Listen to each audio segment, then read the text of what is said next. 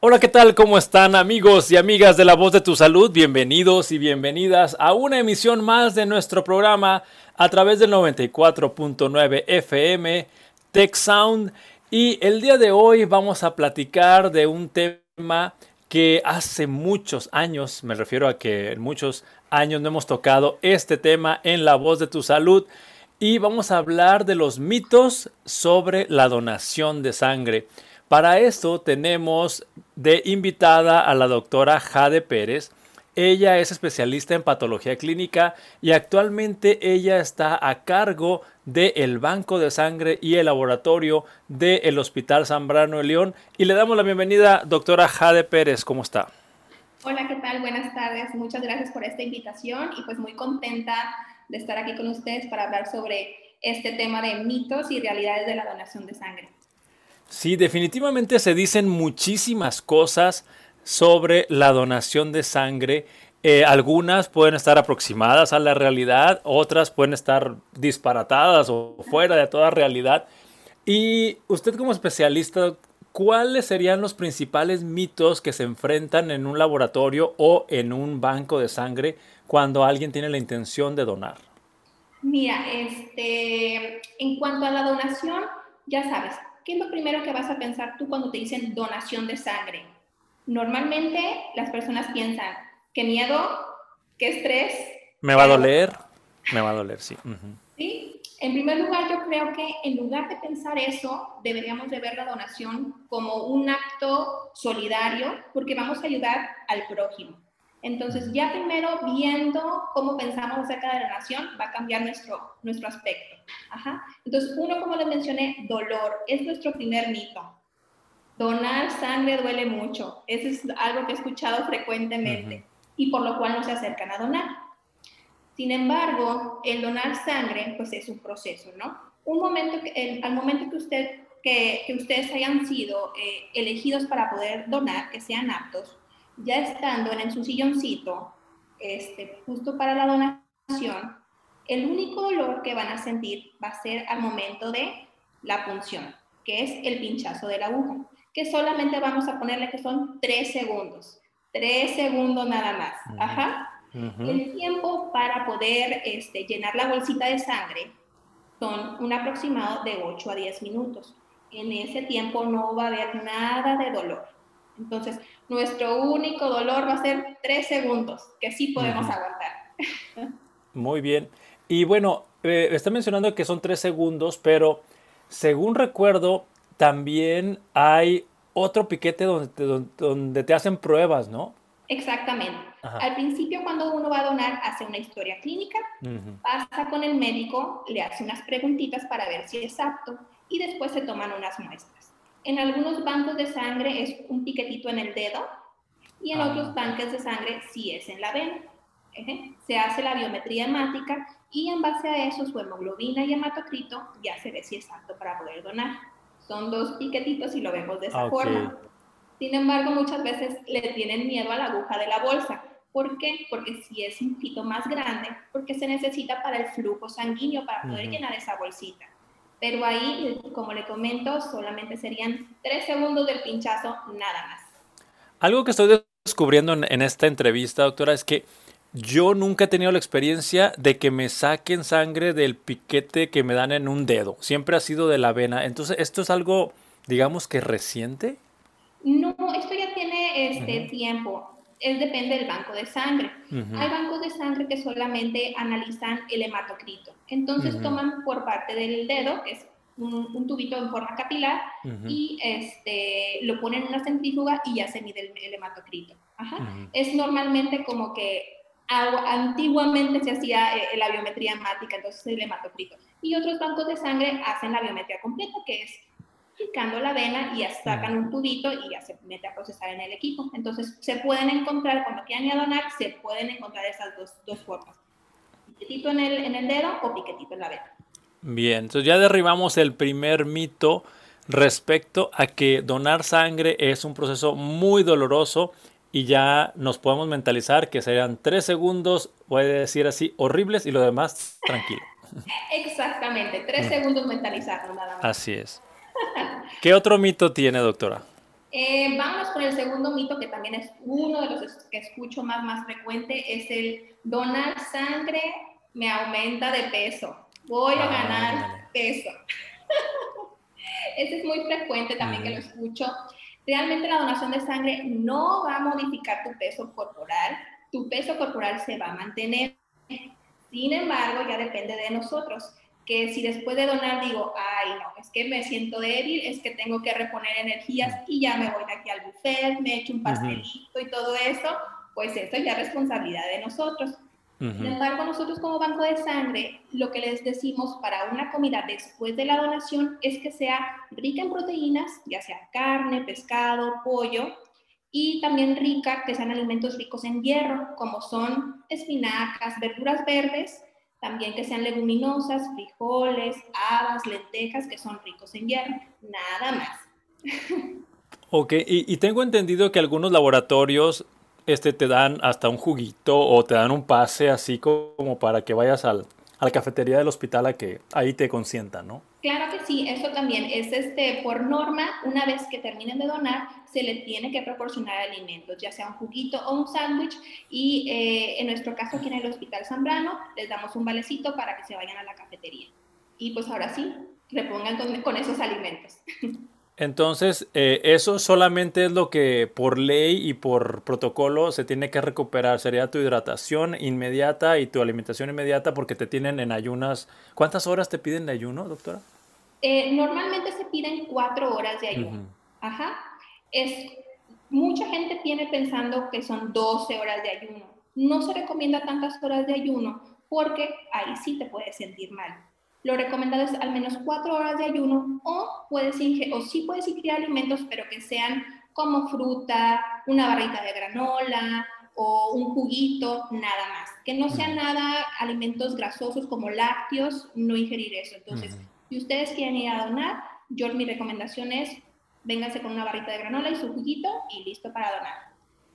Perfecto, entonces ya derribamos el segundo mito que el donar sangre me va a aumentar de peso y ya vimos que por, por, la recomendación inmediata de hidratarte y comer proteínas y alimentos ricos en hierro, no vas a subir de peso, pero si tú le sigues, ya por tu cuenta, ya eso no es culpa de la donación. Exactamente, ya hay responsabilidad de cada quien. Muy bien. Y una pregunta hablando de esto de, de, que aumentas de peso, yo me imagino que pues cuando, va, cuando te sacan sangre, pues esa bolsita pesa y a lo mejor en ese momento hasta bajas, ¿no? Bajas de peso por el volumen que te sacaron. Normalmente la bolsita se llena son 480 mililitros. Entonces, más o menos para que se den una idea, una botellita de 500 mililitros de refresco, eso es lo que, lo que extrajimos.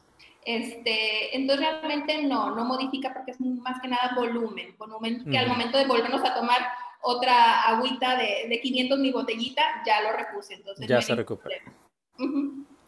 Muy bien, vamos con el tercer mito, porque están interesantes estos mitos. vamos con el tercer mito. El tercer mito es, no puedo donar sangre porque tengo hipertensión. Ok. Este, la norma 253 es con la que nos regimos nosotros los bancos de sangre. Establece que para poder donar sangre debes de tener una presión que sea 180 sistólica, 100 diastólica, que como quieres una presión alta. este, y puedes donar. Si estás tomando medicamentos para la presión, también puedes donar. Los medicamentos para la presión no nos afectan nada en la donación. Entonces, eh, cuando, usted, cuando lleguen a donar, siempre se les va a revisar la presión arterial. Y pues sí, para poder pasar a donar, ya que si está muy elevada, pasa de estas cifras que son 180 a 100, pues ahí sí no podrían donar. Ok, yo, yo he escuchado al contrario, de que si tú tienes presión baja no te dejan donar, o, también está entre los mitos, ¿no? es que no sé si me estoy adelantando, pero hablando de la alta presión, yo no había escuchado eso, nada más había escuchado lo contrario. De la baja presión. Es que la mayoría de la población a veces, este, aquí en México, pues sí, hay mucha gente que padece hipertensión, entonces sí nos llegan más con la presión alta. Y sí, en cuanto a presión baja, todo depende. Si es deportista, normalmente eh, los deportistas manejan presiones bajitas, pueden tener eh, a lo mejor 160, pero pues es una presión que ya manejan, no hay ningún problema si puede pasar a donar. Mientras no esté por debajo de 90, 60, puede pasar a donar. Como quiera aquí, se queda, al momento de terminar de donar, les volvemos a checar la presión para que quede como habían ingresado y les damos sus líquidos para que estén ingiriendo y que vuelvan a recoger su presión. Perfecto, entonces esto también, eh, hablando de la alta presión, una persona no se tiene que autodescartar. Si es que ya ven que hay anuncios, ¿verdad?, de que se necesitan donadores de sangre y tú dices, no, yo tengo alta presión, yo no debo donar, pues ya sabemos que sí puedes donar. Sí puedes donar y puedes ir a irte a checar. Así es. Pues vámonos, llevamos tres mitos, estamos hablando sobre los mitos sobre la donación de sangre y vámonos con el cuarto mito. El cuarto mito es, las mujeres que se encuentran en su periodo menstrual no pueden donar. Eh, aquí claro que sí, sí pueden donar sangre, siempre y cuando tengan su hemoglobina en mujeres mayor a 12.5 y un hematocrito, que es el porcentaje de glóbulos rojos en nuestro cuerpo, mayor o igual a 38%. También que no presenten cólicos al momento de la donación, más que nada cólicos que nos imposibiliten, imposibiliten a estar acostados de 8 a 10 minutos. Si no trae ningún síntoma de dolor, puede pasar a donar. Bien, entonces eh, sí, eh, sí es urgente porque estas llamadas de, a, la acción de donar sangre, eh, pues nos agarran a todos no preparados. Es algo que yo soy y yo quiero y uno va prácticamente, ¿verdad? Entonces las personas que están en su periodo menstrual sí pueden donar siempre y cuando cumplan con esos requisitos de tener los niveles de hemoglobina arriba de cuánto dijo, 12? 12.5 en las mujeres eh, hematocrito mayor o igual a 38%. En el, bueno, en caso de los hombres, claro que no sabemos que está en periodo menstrual, pero en que sea una hemoglobina de 13.5 o un hematocrito de 40%. Ok, y también hablando de esos valores de la hemoglobina, pues personas que, aunque ellas quieran donar y si están abajo de estos valores de 12.5, pues serían rechazados, ¿no? Para donar. Sí, ahí serían diferidos y le hacemos la recomendación de a lo mejor aumentar sus alimentos ricos en hierro o tomar algún suplemento de hierro. sí, debe, debe, ser frustrante, así lo digo porque se me acaba de ocurrir pensarlo, de que si estamos ante una urgencia y uno eh, quiere ayudar a un familiar, por ejemplo, y vas y no quedas entre esos parámetros, híjole, ha de ser así, híjole, no puedo ayudar a mi familiar, ¿verdad? Hace frustrante no quedar en esos parámetros. Exactamente, es como que ves a los familiares muy estresados, pero si nosotros cambiáramos nuestra mentalidad a ser un donador altruista, ¿qué quiere decir? Voy a donar para una persona que no conozco, ¿verdad? Que es por mi propia voluntad voy a ir a donar. Este, si cambiáramos nuestra mentalidad a ir a donar a cualquier banco de sangre, este, los bancos de sangre tuvieran un buen inventario. Cuando fueran estas urgencias, realmente no nos estresaría porque el banco te va a suplir con esa sangre que ya tienen stock. Sin embargo, como todavía no existe esta mentalidad en México de ir a donar por tu propia voluntad, siempre es cuando alguien te lo pide, cuando ya está la urgencia, pues pasa esto. Pero eh, últimamente ha habido muchas campañas para impulsar la donación altruista y pues se quiere en un futuro que todos los bancos de sangre de México pues contengan, tengan un buen stock para poder este, afrontar estas urgencias.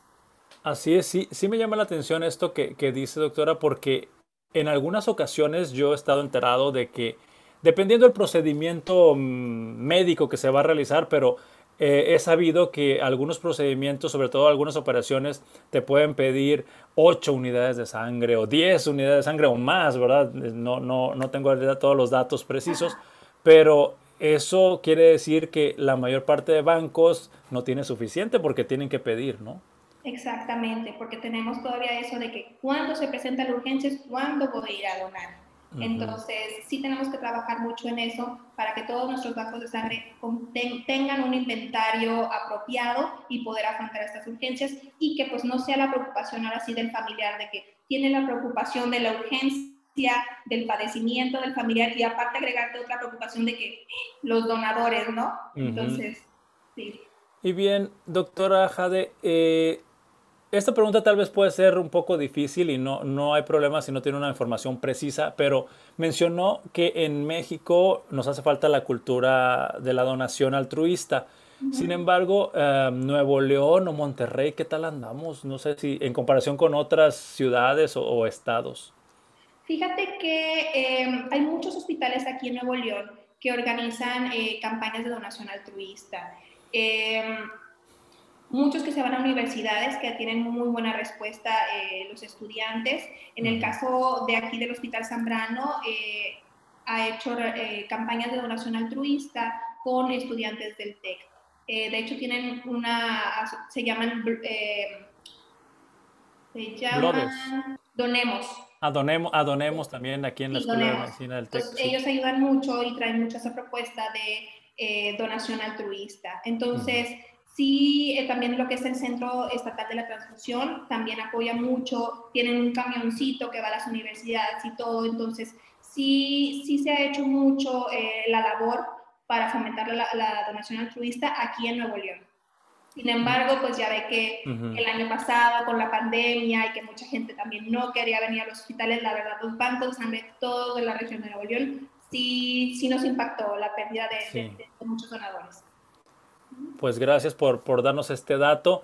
Y antes, antes de pasar al mito número 5, según mis cálculos, eh, me gustaría preguntarle eh, los rangos de edad, porque también puede ser de que a partir de tanta edad o cuando eres muy joven ya puedes donar y después de cuando ya eres más mayorcito, no sé hasta qué edad están los, los topes en rangos. Sí, aquí normalmente son de 18 años a 65 años.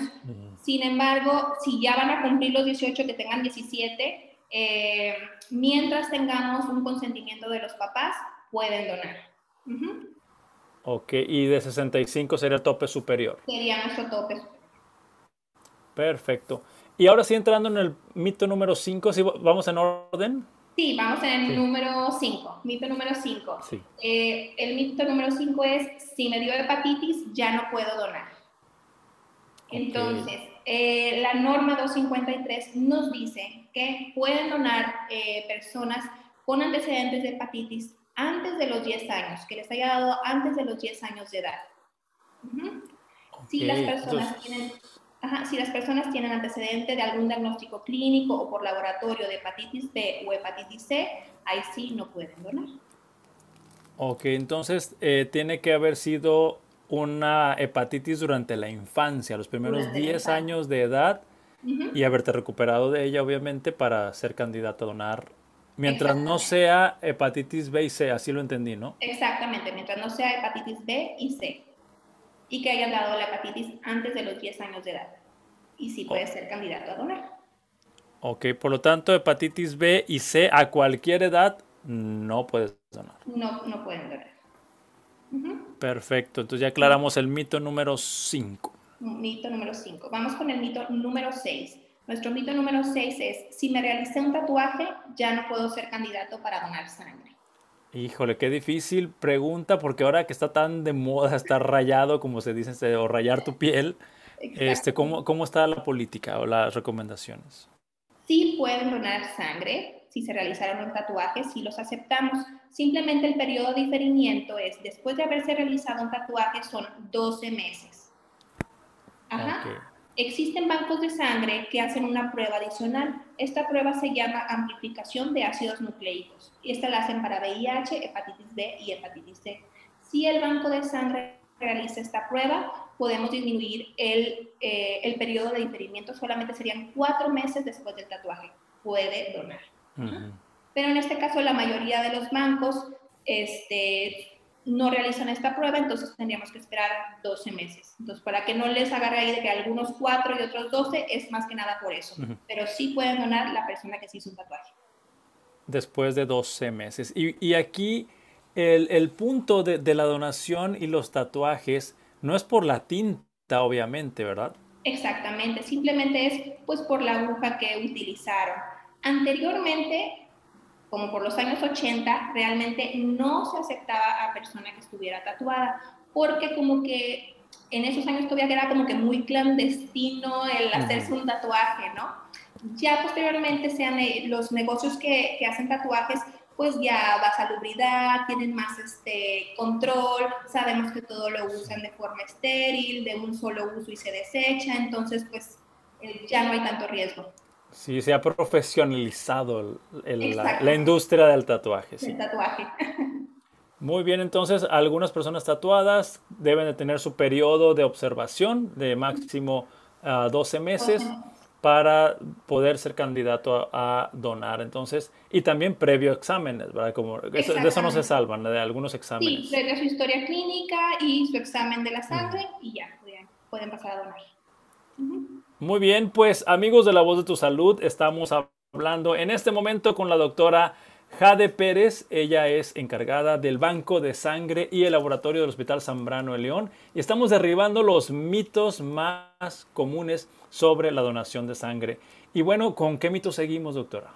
Bueno, vámonos con el mito número 7. El mito número 7 es, una persona vegetariana no puede donar sangre. Órale, ese no lo había escuchado. Bueno, normalmente asumimos que los vegetarianos tienen bajos niveles de hierro y por, por consiguiente pues van a tener bajos niveles de hemoglobina. Pero su dieta realmente es muy rica en hierro, comen leguminosas, comen las verduras verdes.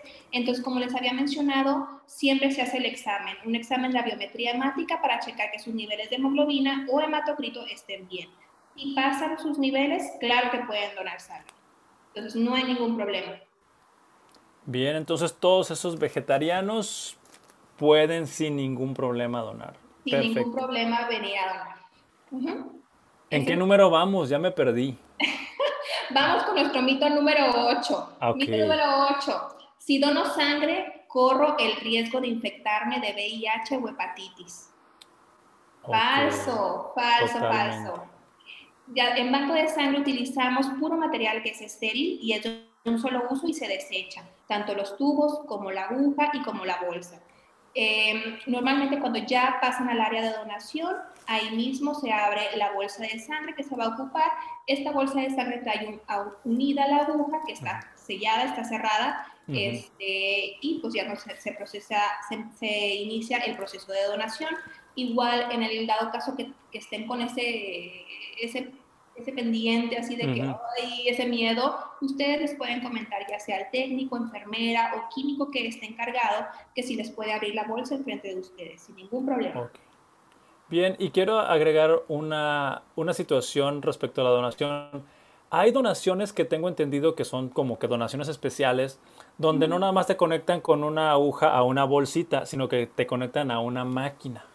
Exacto. También en esas máquinas máquinas no corres ningún riesgo de contagiarte de nada. Tampoco corremos ningún riesgo, ya que usamos un kit que también es completamente nuevo, es desechable y todo es un circuito cerrado. Cuando usamos esa máquina es, se le llama aféresis, aféresis plaquetaria, que es cuando nos piden para extraer puras plaquetas, o también puede ser una aféresis eritrocitaria, cuando podemos sacar ahí dos bolsitas de sangre. Pero para esto de dos bolsitas de sangre tenemos, tenemos que tener ciertos requerimientos. Uno, como pesar más de 70 kilos. Dos, tener un hematocrito mayor al 42% para poder extraer dos bolsitas de sangre. Ok, pero entonces ya aclaramos que al momento de eh, pasar por el procedimiento de extraer sangre no nos contagiamos de nada porque son materiales, como lo dijo, estériles y de un solo uso. Exactamente. Muy bien, seguimos con el mito número 9, Vamos con el mito número 9. Si fumas o tomas bebidas alcohólicas, no puedes donar. También es falso. Si es un fumador, puede donar. Sin embargo, nuestra recomendación es que una vez que haya donado, hay que esperar 24 horas para poder volver a fumar. Ajá. Es como una recomendación para que no se vaya a sentir mal. En el caso de bebidas alcohólicas, como sabemos que la urgencia es de repente que te hablan, que necesitamos donadores, si fue una bebida alcohólica acompañada con alimentos, vamos a ponerle una o dos copitas con mis alimentos, no hay ningún problema. El chiste es que no estemos en estado de embriaguez. Ok. Y bueno, lo ideal, porque también tampoco es permiso para, ¿verdad? Eh, sino que sería ideal que eh, pues lo, el mayor tiempo posible antes de la donación, pues no se fume ni se tome, ¿no? Exactamente, de preferencia serían 24 horas, pero si ya es una urgencia, este, si nada más fue como que una bebidita social con mi comida, no hay ningún problema. Muy bien. Y sí, este, las personas que donan y luego fuman, entonces se pueden sentir mal.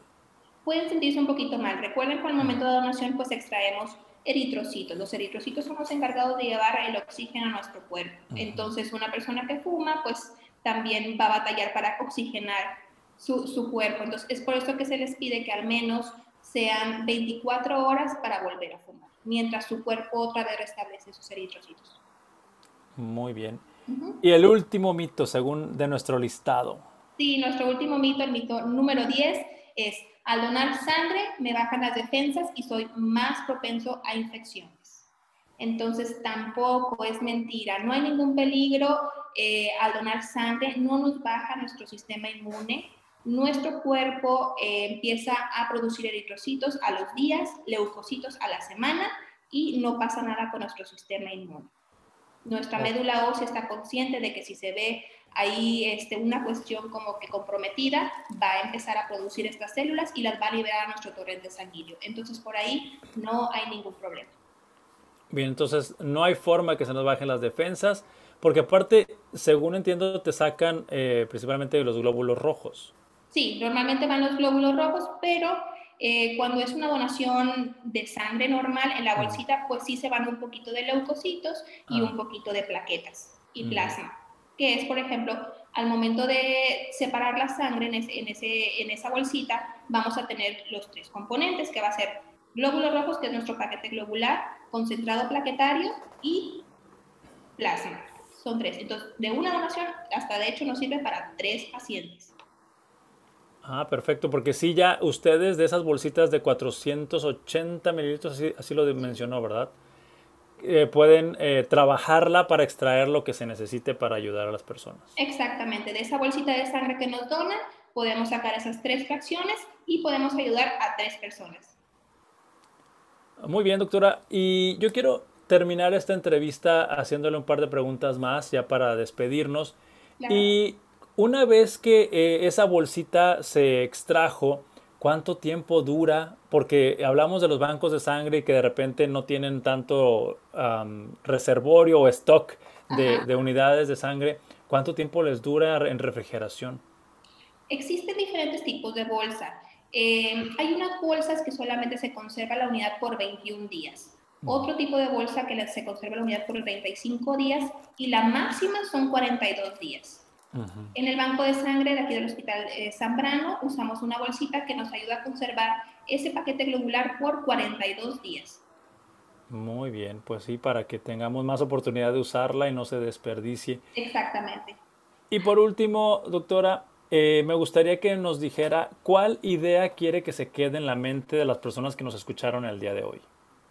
Mi idea es ojalá que haya esclarecido todas esas dudas que tengan, esos este, miedos que tengan en cuanto a la donación y ahora sí como que motivarlos para que donen sangre, que no se esperen este, a la urgencia, que de verdad este, traten de, apoyar a los bancos de sangre eh, con sus donaciones. No va a pasar nada, es completamente seguro. Eh, su cuerpo normalmente vuelve a producir estos eritrocitos.